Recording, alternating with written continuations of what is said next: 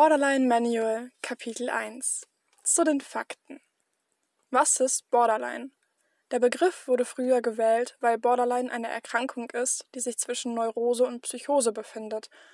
Heute wurde es den Persönlichkeitsstörungen zugeordnet. Der Begriff ist allerdings geblieben.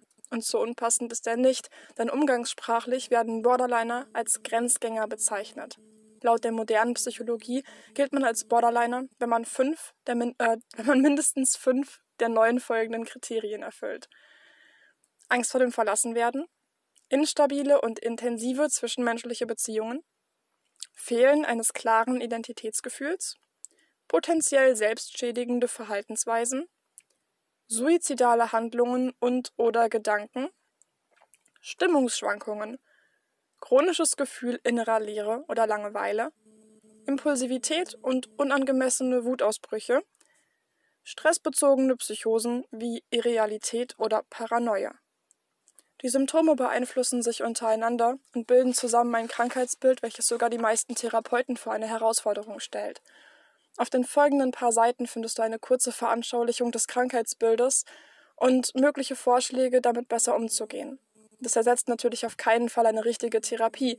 Wenn du akut Probleme hast, such dir bitte Hilfe. Hier ist die Nummer der deutschen Telefonseelsorge 0800 3 mal die 1 0 3 mal die 1. Es ist nie schlimm, sich Hilfe zu suchen. Du verdienst ein schönes Leben. Kommentar des Autors. Ich fand die Seelsorge-Hotline immer lächerlich. In Notfällen ruf bitte einen Krankenwagen. Finde einen Weg, der für dich funktioniert. Und wenn du mal Redebedarf hast, gibt es etliche Möglichkeiten. Von Notizbücher schreiben über Freunde anrufen bis hin zu Facebook Selbsthilfegruppen und WhatsApp Krisenberatung. Kommentar Ende. Es ist gut möglich, dass du dich selbst in einigen der Punkten wiederfindest. Zwischen normal und krank gibt es keine genaue Grenze.